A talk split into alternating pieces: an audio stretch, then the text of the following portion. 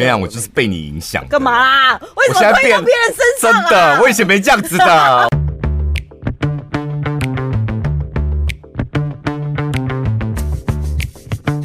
嗨，大家好，我是小潘，我是宝拉。我我每次跟你就是私底下聊天的时候，就是现在啦，我就是脑海里都会浮现天秤座。怎样？以前不会哦。以前没发现天秤座的特质这么明显，是不是？没有，我后来就把这一这一些举动都归类给天秤座。那因为陈宝刚问我说，我最近发现我好像不是胃食道逆流，逆流我应该是胀气。呃，然后就说，哎、欸，你要不要？吃那个瓦卡莫豆，因为我身旁真的超多人受胀气所苦，然后吃 wakamoto，，但不是立刻好，就是保养用这样，对，对，改善很多，对。然后说，可是，然后那可是来，我说开麦，我们要录音了。他们很喜欢问你，然后像我摩羯座，我就很习惯给。直接给解答这样，然后你给解答 又在可视，后来我就发现哦，他只是想聊天而已，对，我没有他没有寻求问题。对，而且我就觉得我还没讲完呢、啊。我说我不是逆流，我是胀气，而且为什么会胀气呢？因为我觉得我只要我是吃太快才会胀气，怎么、嗯、就后面还没讲完呢、啊？知道你前面就是说立刻就是截断我的谈话，就说在吃我看不懂。真的，我觉得。像像我这种聊天的方式就是很不好，对，因为人家会觉得你是不想跟我聊，为什么我还没讲完，你立刻给我结论，而且你立刻丢一罐我看不懂给我干嘛？我想聊天。你不会有其他朋友跟你遇到这样的状况吗？他我知道他们都在忍，就我身旁的朋友有个特质，就是他们他们会忍一下，或是。很多人是说，可可能我反应比较快，对。那聊天的时候反应快，然后他们会节奏跟不上。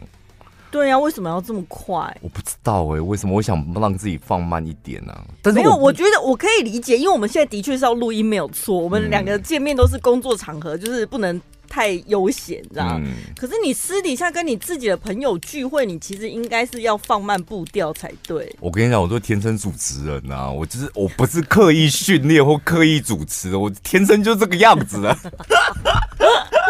但是你直接脱口而出给别人一个结论，其实就是跟上一集讲的一样，你其实没有其他多余的意思，对不对？你只是当下就立刻哦，我想到这个解决方法。因为我我之前有一个朋友。跟我讲说，我聊天我很，我常常会跳过过程，嗯，就是我喜欢，就是发生这件事一定是因为什么事，所以你要做什么事，就是三个点这样。但事实上，大家聊天其实就是我们要慢慢来，我要经历过那一些，最后再下结论。而且大部分没有要结论啊，我就是开个话题，然后你笑完，我笑完，他笑完，大家都笑完了，是不是？好，那我们再换另外一个话题。呃，对，这样。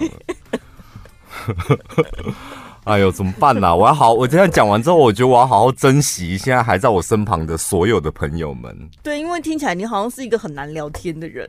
哪有很好聊天，好不好？就很矛盾呐、啊，我就觉得奇怪，怎么会这样子？好，私讯给我好不好？我的朋友们，你们私讯给我，好聊不好聊？这样。好，今天呢要来进行宝拉的心理咨商时间喽。辛苦你了。今天聊的这个社交恐惧、社交冷漠，就是这两两两件事。对，从字面上其实很好分辨。有些人都会说：“哦，我社交恐惧啊，我不敢跟别人相处。”但是其实呢，有可能是你明明就有那个能力，但是你却不想去跟别人社交，这种叫做社交冷漠。哦，心态不太一样。还有假装社交恐惧，假装社交冷漠，呃、所以这些这些不都是生活的技巧吗？恐惧它应该不算是技巧，冷漠感觉是主导权在我自己身上，我选择我要这样。嗯、假装就是就是假装我社交恐惧，所以我没办法参加，那就是一种工具。那你其实是冷漠的人，那社交恐惧它是无法。去控制自己，我就真的会惊啊！我还看过有有人说，好好让我待在家里不行吗？我为什么要逼我出去？什么走走，去外面走走，多多交朋友？我不要，我就不舒服。这是恐惧，真的，他已经濒临崩溃了。哦，这样不好吗？我不知道心理看心理学家好像都鼓励大家人跟人一定要接触。对，我觉得所有我们接受到的讯息都是在告诉大家，就是人要走出户外，你不能待在一个空间里，然后你要多跟人互动，然后互动甚至越多越好，然后你最后再去筛选。你想真正想要跟谁互动，那还是得要跟人互动啊。对，但是我觉得没有什么好或好。台湾走不够，还叫你要去世界走走，自己舒服比较重要吧？怎样？你现在是病理？你先把那个手机那个放掉，那不重要啦。你现在是觉得你是社恐还是社冷？我以为觉我我以前觉得我应该是社恐。嗯，啊，后来就是看了之后一些条件啊，认定怎么觉得，嗯，我好像是有一点社冷哎、欸，社冷的那个符合条件，所以开心一点。你现在是看，你现在是很开心，是不是？你现在是觉得，因为你知道社恐是有被动的，我因为我这样，所以我不能怎么样嘛。对，那社冷没有哦，主导权在我这里哦。对，嗯，你喜欢不爱哈？我喜欢自己掌握主导权的感觉。但是，一方面又会觉得说，好，那我们下一个问题，嗯，为什么你选择社冷？不知道，我觉得好像是因为哦，我前一阵子我才突然发现，我就是一个从小到大都一直活在舒适圈的人。对，但是我，但我们我们算是都是了。但我又、啊、没有你比我更舒适、欸。对啊，我是一个超舒适，嗯、我就是一个骨子里血液里都是公主病的一个人、啊。大公主。嗯、所以上一次也跟大家分享过，我在交朋友的过程，我就是希望人家捧在手掌心，我希望都是别人主动来找我，我比较不会主动去嗯邀约朋友、关心朋友。联系朋友，我跟你讲，我就是被你影响。干嘛啦？为什么推到别人身上、啊？真的，我以前没这样子的。我现在最近是有一点这样，我就觉得啊，你们要约啊，打给我很难吗？然后说打电话你又不接，啊，你不会赖是不是？啊，为什么那局没有我？他说啊啊，你有没有说你要来啊？你不会约吗？好任性哦。然后，因为我都在舒适圈，可是其实你们应该也知道，我是一个很喜欢新鲜感的人。嗯，所以我发现，虽然我在我的朋友圈有点不主动，然后嘴巴上还说自己是社恐这样，嗯，但是我对于陌生人跟未知的环境，其实我是会主动去社交的。所以，我应该是偏社冷那一块。像比如说，我出去，我自己一个人，常常到处乱跑，嗯、遇到陌生人，像有遇到并桌的机会或干嘛，我都很爱，就是特别跟，跟他聊天。对，你是可以跟陌生人聊天，的。对，所以应该没有社恐吧？你你你你铁定是没有社恐的人啊！嗯，你就是，我觉得你你会给自己关上社恐的原因，是因为。这个局你好像不太擅长跟这个人，然后你也不想要花太多力气，算了，好像有点尴尬，然后赶快跑，然后就找一个借口这样逃离，然后最后朋友问你说啊不行呢、欸，我这好像有点社交恐惧症呢，新朋友我好像都不行，是你不想花力气，然后就是在朋友圈里面就是有一个正当理由，也比较不伤感情这样。对啊，奸诈的天秤座啊。可是，可是我身旁蛮多天秤座是社牛哎、欸。哦，对啊，就是如果做要做的话，翩翩起舞哎、欸，就是在朋友圈翩翩起舞。我想要飞什么啊？就飞来飞去这样。你去问唐奇阳，他也是这样讲天秤座的吧？有在研究星座的人都知道，天秤座社牛非常擅长社交哦。所以如果宝拉拒绝你的邀约，那就他看不起你，对你使出社交冷漠。就是不想要被人家讲说，为什么你都这样，就好像针对我或干嘛？那你有想？我觉得你好像比较喜欢认识陌生人。对，你自己开发的陌生人，朋友开发的陌生人，对你来讲不是陌生人，是这样吗？为什么？嗯，没压力啦，因为你自己那种短暂的陌生人聊一下，就觉得这辈子再也不会见面啦，搞砸了也无所谓、啊。你没有要长久关系，那种你知道朋友的朋友，你可能得要给他有好形象，因为你回家之后你会幻想，哎、欸，他那个朋友会不会跟我的朋友讲说宝拉怎么样？就是很多情感的积累，就会觉得我会变被打分数。那所以，我待我今天的表现怎样？那我倒不如不要被打分数，我立刻走。对对，好像是哎、欸。而且我曾经遇过，就是朋友介绍朋友给我认识。但是我跟他真的很不对盘，嗯，我就是每次看他我都不顺眼，所以我那个局 就是谁啊？公布他名字好了。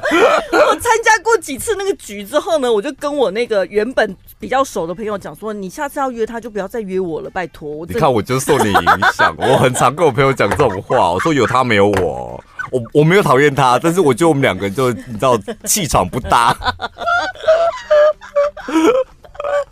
那如果我自己去开发新朋友，我就会觉得啊，你知道我们我们每个人会有自己的雷达跟标准吧？你看到他，先从外形、打扮、动作、气质什么，你自己会感觉到我跟他有没有可能聊得来，频率对不对？因为我昨天晚上，我们呃跟朋友去星巴克喝咖啡，然后突然间就在聊天，突然间旁边就出现了一个声音说。呃，可是我觉得这样还好吧，还好，就一直走音，他讲话一直走音。哦，真的很谢谢你。然后我突然间就就回头看的那个女生长得非常漂亮，嗯，然后服装非常就是也穿的非常好看，这样。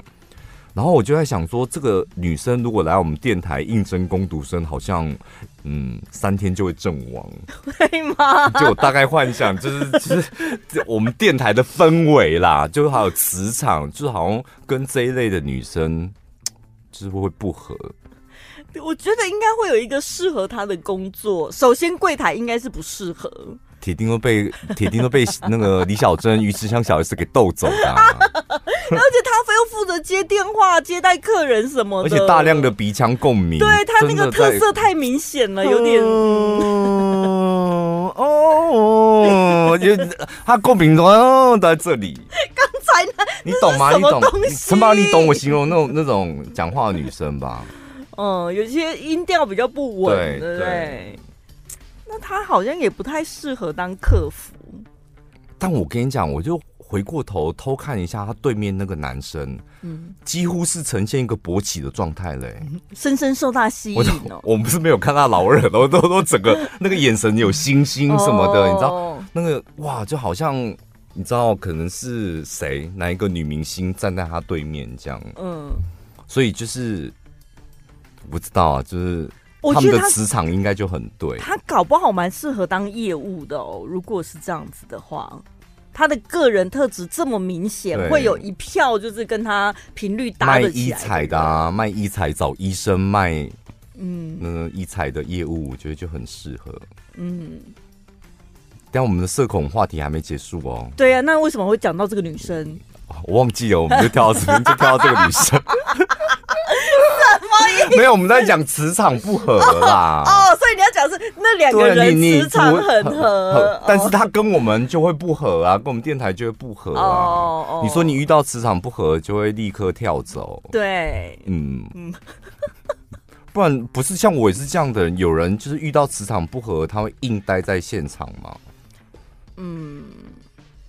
硬着头皮哦，可能会不是，你也知道台湾人很多就是不好意思，搞不好那是一个讲生意的场合，或者是朋友介绍的，你总不可能哦。有我，我现在回想起来好像有，我最近一次就是上礼拜去跟那个凯蒂跟 Ken 吃饭的时候，嗯，大概前十分钟，我一度就想说，好，我吃完就要赶快走，因为完全聊不来耶。啊，跟跟百灵果哎。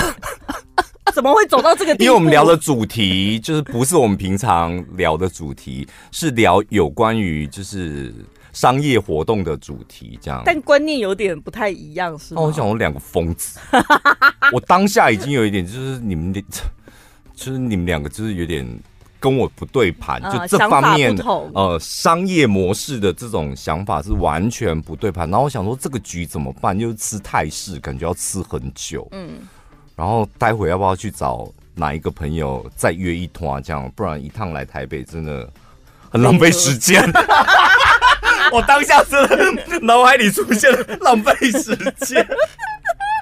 我跟你讲，真的好险有凯莉她凯莉她老公哦。然后当我就发现我跟凯莉跟 Ken 已经有点聊不下去了，不不是那个聊不下去，解释一下，不是说什么朋友交恶，不是什么，就是那个那个我们聊的话题，然后发现因为我们观念不一样，然后我就回过头看着凯莉她老公，我发现凯莉她老公的眼睛有星星，我想说。你该不会是认同我刚刚所有的讲法吧？我就回过头再跟凯莉的老公讲一模一样的话，就我对凯莉跟 Ken 一模一样的话，讲完，她老公就是瞪大眼睛对我讲：“对，就是这样。”找到知音了。那我立刻跟他讲说：“你过得很苦吧？” 因为跟两个不能沟通的人。有，我看凯莉每次发动态，我从来没看过大公主笑过的啊。哦，就觉得哇，就是磁场对哇，那真的是可以。我我觉得聊个三天三夜都没有问题。那磁场不对或话题不对，不投机哇，真的真的十分钟都很煎熬。嗯。本集节目内容感谢泛起网赞助播出。先提醒大家，就是泛起网的加州公爵绿精灵香水五子葡萄预购优惠就即将要结束。什么时候？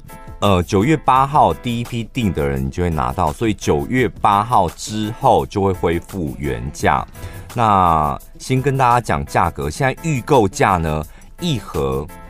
它是一个礼盒包装，橘色的很好看。然后那个那个纸盒外面就有提袋，所以你不需要再装袋子了，你就整个盒子这样拎起来，对，送礼。我我有看到听众朋友他们家的那个厨房，他打开给我看，这样，他那个买葡萄的盒子他都留着，哎。很好用，是不是？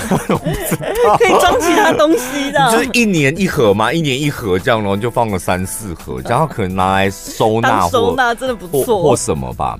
一盒里面有两袋，一袋一公斤，所以总共是两公斤。然后你买一盒，价格原价是一千五百八十元，现在预购价就是九百九，一盒这样九百九。然后如果你买两盒，优惠价。只要一二八零，所以你买两盒，等于是四公斤的葡萄带回去，只要一千两百八十元。但是这是预购价，呃，预到货之后，九月八号到货之后就恢复两盒。如果你买两盒的话，就是一五八零，不过算起来也算是很优惠了。这个葡萄真的最好吃的地方就在于它的皮很薄，嗯、咬下去的时候非常脆，而且它果汁会直接爆浆炸开来，在你的嘴巴里面爆炸的。对，我我跟你讲，那种这种绿葡萄啊，就是它不是那种什么嗯大春葡萄那种葡萄味，它是有有自己的葡萄味，但这个葡萄味非常好吃。就是一来它的那个皮很脆，然后有微微的一点点厚度，但你咬下去之后，它完完全全不涩。然后它的皮带一点苹果香，然后其中的为什么叫香水葡萄？因为它其中的那个果肉。你咬下去爆汁之外，它那个果肉的香甜味真的很很像香水，然后那个那个里面带一点蜂蜜甜，嗯，很顺口，然后很清爽，然后重点是你你知道吃太甜的水果，你可能吃不多，你可能会腻，但这个完完全全不会腻，很容易就是不是一颗接一颗，是一串接一串，真的哎，而且冰过真的特别好吃，不管你是冰冷藏，甚至呢天气太热，你要把它冰冷冻，我觉得那个口。感也完全不一样。绿葡萄有很多，就再讲一次，就是你在外面现在也看到很多绿葡萄，但你你买绿葡萄的时候，你有没有发现，就菜市场绿葡萄都放在室温底下？哦。但是泛起网的水果，他们就很坚持，连连那个把辣都是，都一定要放在冷藏。你放呃空运来台湾，然后。在那个冷藏库直接送到你家，然后也是那个低温栽培，所以从头到尾这个葡萄就是温室里的花朵，它没有受到外面紫外线的伤害。它摘下来之后，它就一直被呃温，就像温室里的花朵保护，送到你家这样。所以你吃起来就可以感觉到它那个娇贵的味道。对，然后很好吃，但是它产季非常短。有听众朋友说，小潘那个什么叫皮很好吃是什么意思？就皮不就是皮，口感都一样。我跟你讲，你买外面的绿葡萄啊，那个皮有时候会涩到你，就想说那个皮是可以吃的没有错，但是我到底是要吞下去呢，还是要吐掉？而且它就是咬起来会有一个润润的口感。对，那个加州公爵绿精灵葡萄呢，它的特色是什么？皮。跟里面的果肉，还有里面的果汁，它是一个非常和谐的女团。它不像一般外面的那个葡萄，我跟你讲，皮是皮。然后肉是肉，果汁是果汁，就是不和谐的女团，就是感觉每个东西都想抢 C 位。它最厉害就是它皮薄到你丢进去咬一咬之后就吞进去了，你感受不到皮的存在。好，可以上到泛奇网，然后你就可以看到，反正首页上面会看到呃加州公爵的绿葡萄，然后它是无籽的，所以大人小孩吃都非常的方便。然后你也可以打电话零四三七零三二六六六，但过了九月八号就恢复原价，变成一五八零。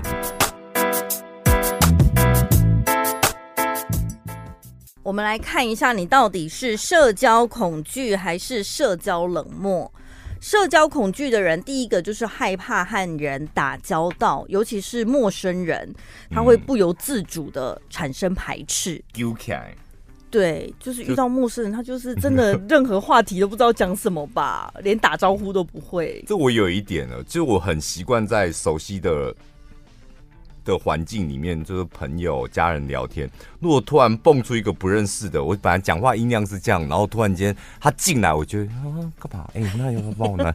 我自动缩小音量，然后我弟就常说你哎。欸他是我朋友，你干嘛这样？哦，你说在同一个局里面哦？对，我就会不自觉的缩小音量什么的，但自己没发现呢。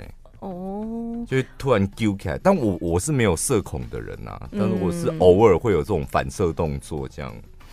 我觉得真的眼神有没有对到很重要。像 比如说进电梯，或者是你就是出门的时候遇到邻居啊，嗯、我都会先看对方，再决定我要不要跟他打招呼。你的眼神其实很犀利耶！我真的吗？看起来很凶吗？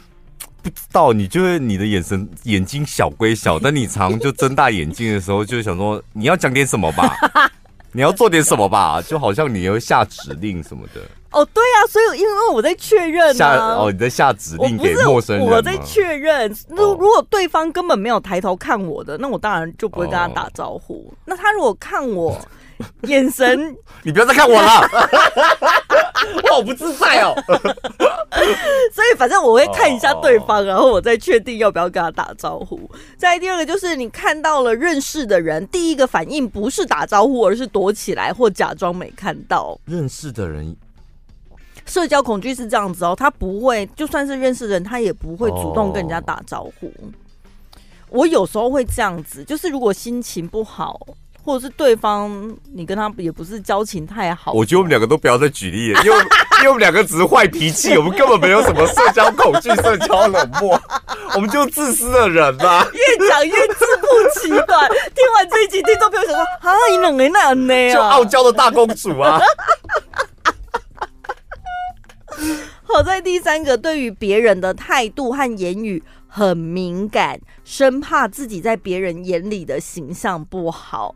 你你看前三个听起来，我刚开始就会误以为自己是社交恐惧啊，因为好像大家都是这样。对，对我你跟我比起来，你真的是很在乎，就是别人的别人态度跟对我的评语、评语分数，嗯。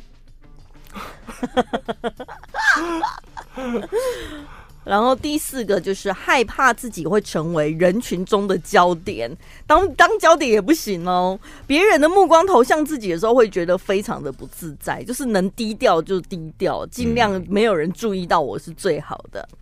对于团体活动和公开发言，会感到非常焦虑，但是呢，又经常无法拒绝别人，导致自己吃亏。一团乱。对，然后场子也搞僵，自己也搞僵，朋友也很僵。这跟社交恐惧僵僵僵僵没什么关系吧？欸、所以你一上台，大家说：“哎、欸，那个僵僵僵僵又来了。”不要讲冷笑话。这个我觉得没有办法拒绝别人，就是想要当好人呐、啊。嗯、那为什么你想要当好人？因为你很在意别人对你的评语嘛。很在意别人对你的看法，你不想要被人家说，哈，他怎么那么小气，怎么那么自私，所以你就会导致自己，人家请你帮忙，你就帮忙，对，请你去你就去，请你去哪你就去哪，对，就变成一个烂好人。然后呢，能发讯息就不通电话，讯息发出去之前需要反复考虑自己的话是否恰当，常常会写了又删，删了又写。这也跟社交恐惧没关系、啊，没关系吧？你本来发讯息在乎那个人，你就会可能在乎。哎，我用字遣词是不是会太直接？对啊，这很正常吧？我被吓。最后一个，对于让自己产生尴尬的时刻，就算已经过去了很久，还是会记忆深刻，无法一笑而过。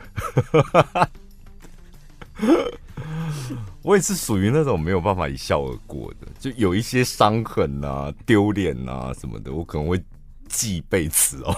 可是我们在节目中能分享的这些，就表示伤的不是太深，是不是？不是，像我是 想借由节目的分享来疗伤。虽然笑笑的讲出来，但其实在心里还是这样。哎、欸，我跟你没有，我跟你讲，用麦克风讲出来，真的那个伤口会好很快。我老实讲。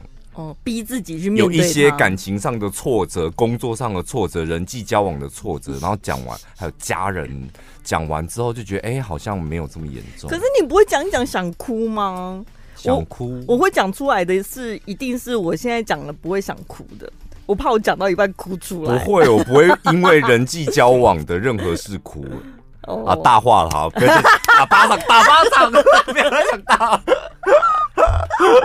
哦，你的人际交往到这么深哦？哦，你现在 focus 在人际交往？哦、你，你现在刚讲想哭是情感吗？对啊，可能或者是什么事情我也不知道，就是在节目中会分享我们自己的故事，呃、都是一些比较浅层的伤痛。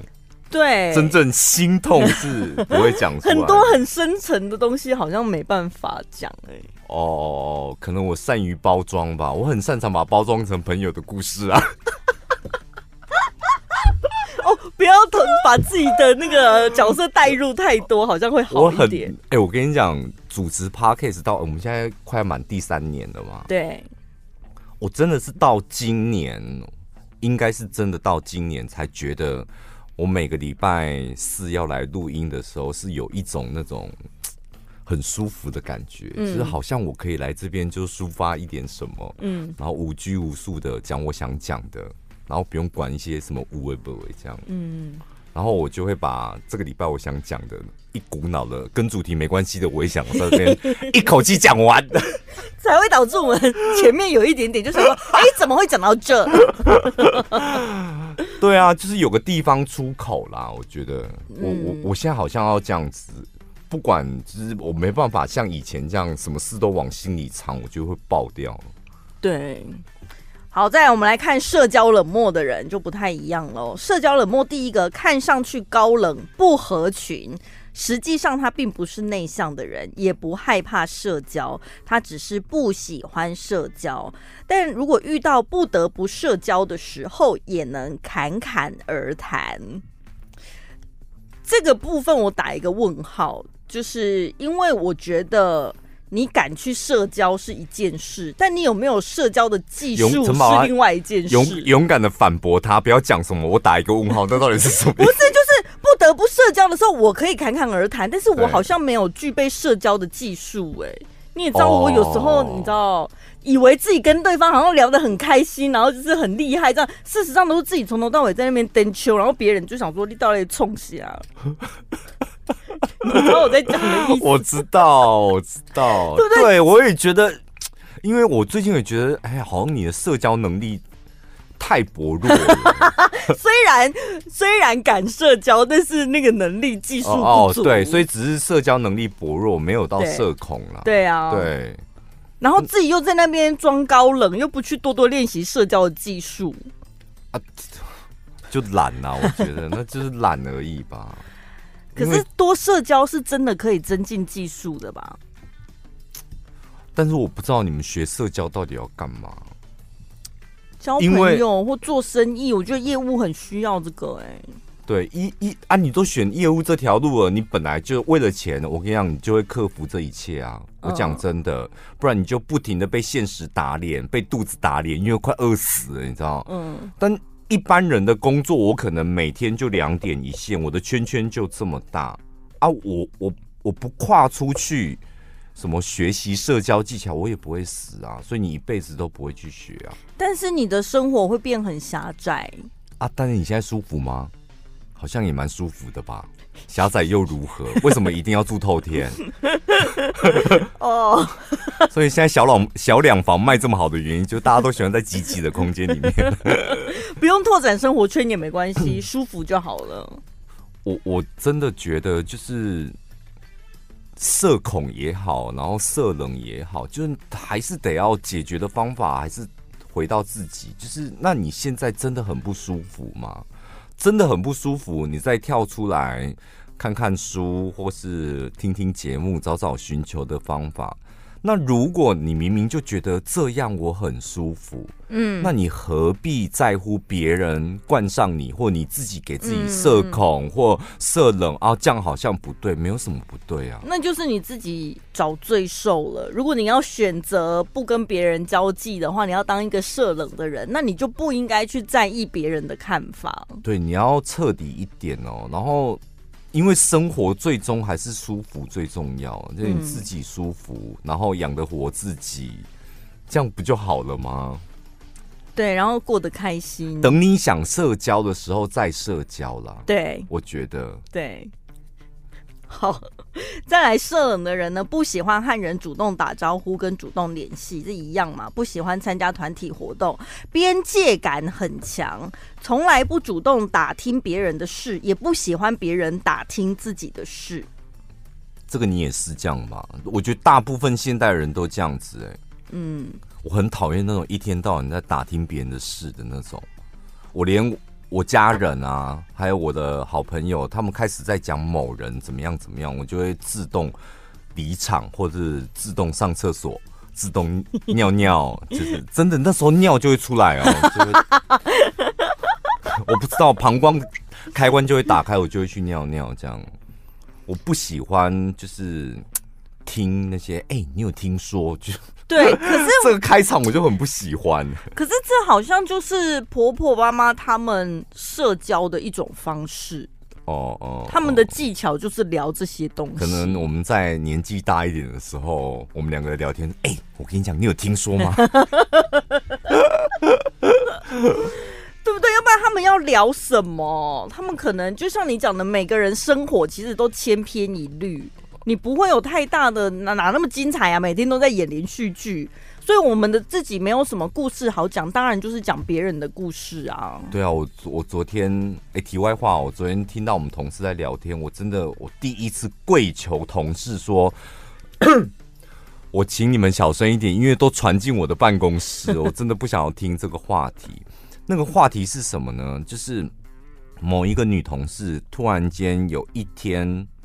晚上大概十点的时候，非常想跟她老公大干一场。哦、oh，你有耳闻过这个故事吗？没有，没有。嗯，你今天第一次听。嗯，然后呢？她就非常想跟她老公大干一场。那时候大概是晚上十点，但是两儿子女儿都睡同一个房间嘛。嗯，所以不能够她回婆家，所以不能够在房间里面大干一场。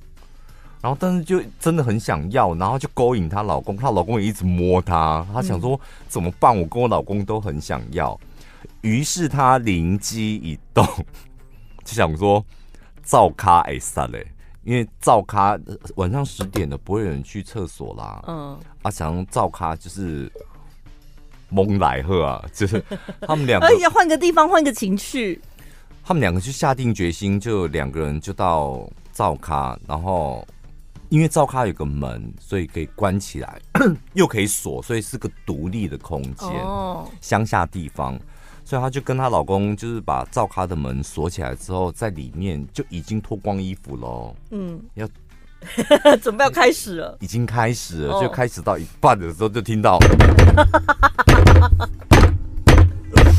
就是不是敲门，是因为他们乡下的那个门是，你知道门串还是什么的，就是你溜，你知道？撞门。嗯，奇怪，这门在射哎，哎，奇怪，嗯嗯，没有发出声音，但是就一直这样溜那个门这样。然后他这个同事吓到，然后因为他们两个现在都呈现全裸状，他想说安静，就是只要他不拉门。她待会应该，她婆婆那就是她婆婆。对呀、啊，因为家里的人很清楚知道是谁啊。但是那个声音就是一直好像她觉得她婆婆好像下一秒就会拿那个消防栓把门卡掉，然 后冲进来说谁？就一直这样，一直拉那个，一直拉那个门，然后她就后来跟她老公两个想，总觉得她婆婆应该要闯进来，所以他们就。躲进他们家的灶咖旁边，还有个小仓库，可能放酱菜那一类。嗯，躲进那个小仓库，躲进那个小仓库，然后把门锁起来，两、嗯、个人躲在里面。然后重点是继续完，就是想要完成那件事哦。不是躲躲躲在里面，躲在那个房间里面，想说，因为他们就担心她的婆婆会闯进来，躲在里面，但是还是听到外面一直在这样子啊。嗯、然后后来就是婆婆终于忍不住说：“像。”上天来对，我们才危险撞啦。上上天来对，但重点是他那个媳妇就想说，他从那个灶咖要进那个小房间，他是想说待会儿要用到卫生纸，所以就已经把卫生纸拿进去，拿进去了。天哪，好不巧哦！就在十点那时候就发生这么多的事，那怎么办？没有，后来就是因为婆婆真的也闯不进来，所以后来他们就是本来是在灶咖，后来被婆婆吓吓到灶咖旁边的小仓库，所以在小仓库完成的那一件事。还有办法完成？当然啦、啊，那是我惊个惊拢打起呀，老公应该把揪起来了吧？哦，所以我们同事在讲这些，但后面还有很多啦，就是很多。譬如说，因为在小仓库，所以只能够用什么样的姿势？但我的太 太仔细了吧？手要握住某一个坛，然后或者是脚要踩在盐上面，什么？就是他们已经聊到，就是那个极限是我受不了的，所以我就是在办公室里面大喊说：“好了！” 我跟你讲，回到前面讲的。不主动打听别人的故事，也不喜欢别人打听自己的事情。但是像这种人呐、啊，他这样非常大方的分享自己的事情，那种就是他比较不介意。对，这种就是他没有社交恐惧，也没有什么社交冷漠，而且他很大方。对，他喜欢把什么事都这样分享出来。他没有什么边界，他觉得大家都是好朋友，大家都可以知道我的故事、啊。那你跟这种人当朋友，你会有压力吗？因为他他他会觉得我都这样听出来啊啊。宝拉，你哪不会听出来呢？宝拉，对，对听出来，因为他们讲完自己的故事，他们就会开始反问听众们：“ 那你的故事是什么呢？”对，啊，宝拉你呢？没有哎，我没有，哦，就只能这样啊。因为他的故事都得要付费才能够收听，我的故事可能都要疗伤之后才能收听。对，他们就是问，就是听呃讲完了之后，他们会再反问别人。我有时候会讲说，等我们感情再好一点，我再讲。好坏哦。对啊，是吧？就是我，我们我们的感情已经好到我可以脱光光在你面前。心情也脱光光，身体也脱光光，没有关系的时候，那时候再讲就好了。但是因为每个人对于这个边界不太一样，就是可能我们真的都很好，嗯、交情都很好，可是你愿意分享你的私密事情，不代表我也想要让你知道我的私密的事情。哦哦哦，所以直接讲，你可以跟可以直接跟朋友讲，说，哎、欸，这我没办法，我不想要聊这些，这样会很解吗？